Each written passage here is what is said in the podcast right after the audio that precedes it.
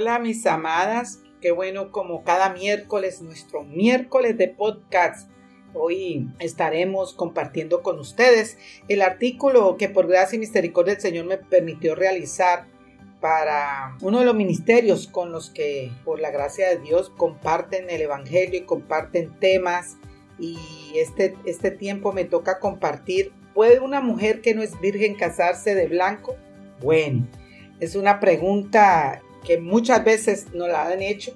Inicialmente este artículo se escribió para Coalición por el Evangelio. Pueden seguir mis redes en arroba Lili como también pueden seguir la página liliana.yambes.org, donde pueden encontrar variedad de artículos de diferentes temas con fundamento bíblico de la palabra. Y pues estamos eh, realizando los podcasts para aquellas eh, que puedan oírlo desde cualquier lugar donde se encuentren haciendo cualquier otra actividad.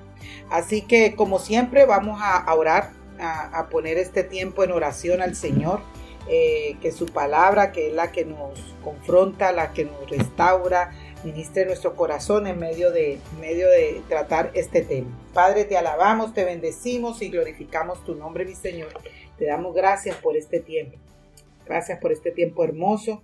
Señor, gracias por tu bondad, por tu misericordia, eh, por habernos escogido desde antes de la fundación del mundo, Señor, por el Espíritu que mora en nosotros.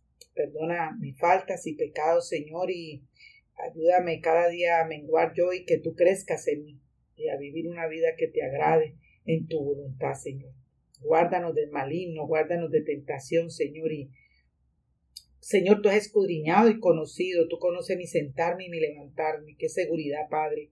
Desde lejos comprendes eh, mis pensamientos, tú escudriñas mi senda y mi descanso.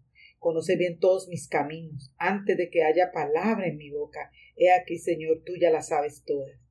Por detrás y por delante me has acercado y tu mano pusiste sobre mí. Tal conocimiento, Señor, es demasiado maravilloso para mí, es muy elevado y no lo puedo alcanzar. ¿A dónde iré de tu espíritu? ¿A dónde iré de tu presencia? Gracias, Señor, por tu palabra. Gracias por este Salmo 139, versículos de este Salmo que, que tocan nuestro corazón, entendiendo que tú eres un Dios soberano, un Dios omnipresente, omnisciente, que nada se te puede esconder a ti, Señor. Gracias por este tiempo y te alabamos y te bendecimos en el nombre de Jesús. Amén. ¿Puede una mujer que no es virgen casarse de blanco? Para responder correctamente, primero tendríamos que hacer otra pregunta. ¿Cuál es el origen del, del vestido blanco al casarse? A lo largo de la historia se ha atribuido al color blanco al significado de pureza e inocencia. Los griegos antiguos lo usaban como un símbolo de alegría en sus festividades con ceremonias públicas. Los miembros de la realeza tenían por costumbre casarse con vestidos de colores muy vivos. No fue hasta el siglo XIX que el color blanco se popularizó y los vestidos de novia. La reina Victoria de Inglaterra contrajo nupcias en 1840 con el príncipe Alberto, llevando un vestido blanco.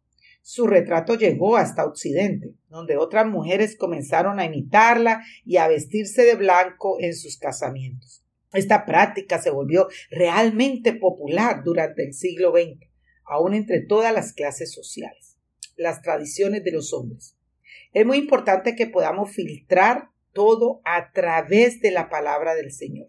No debemos darle demasiada importancia a las tradiciones humanas que pueden engañarnos y hacernos sentir culpables si no las abrazamos. Algo similar tiene en mente el apóstol Pablo cuando le dijo a la iglesia de Colosa que Miren que nadie los haga cautivos por medio de sus filosofías y vanas sutilezas, según la tradición de los hombres, conforme a los principios elementales del mundo y no según Cristo.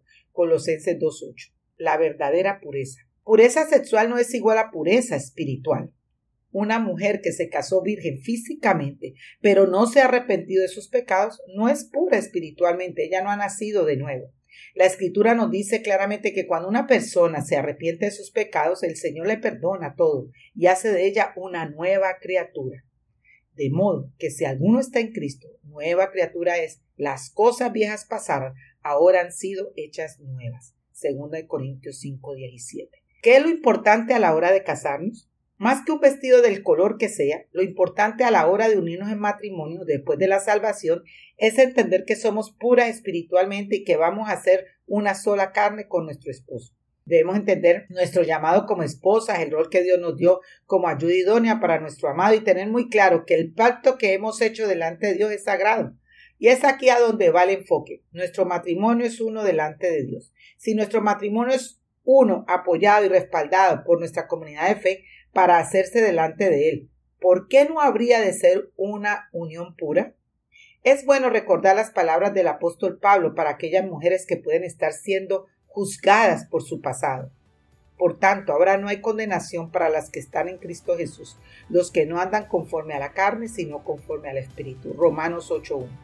Conociendo entonces esta hermosa verdad y recordando que nuestro Dios es el Dios de nuevas oportunidades, puedes caminar al altar vestida de blanco como un reflejo de un nuevo compromiso de pureza y fidelidad al Señor y a tu futuro esposo. Que tu vestido sea una muestra de tu deseo de honrar la pureza de tu matrimonio y una declaración de que le pertenece solamente a Dios. Bueno, mis amadas, espero que este artículo te este, sea de bendición a tu vida y que el Señor nos ayude a mirar todo lo que nos rodea, las culturas, todo a través de la palabra del Señor y que Dios nos dé sabiduría. El Señor dice en su palabra que pidamos sabiduría y conocimiento y que Él nos lo da abundantemente y sin reproche. Dios le bendiga.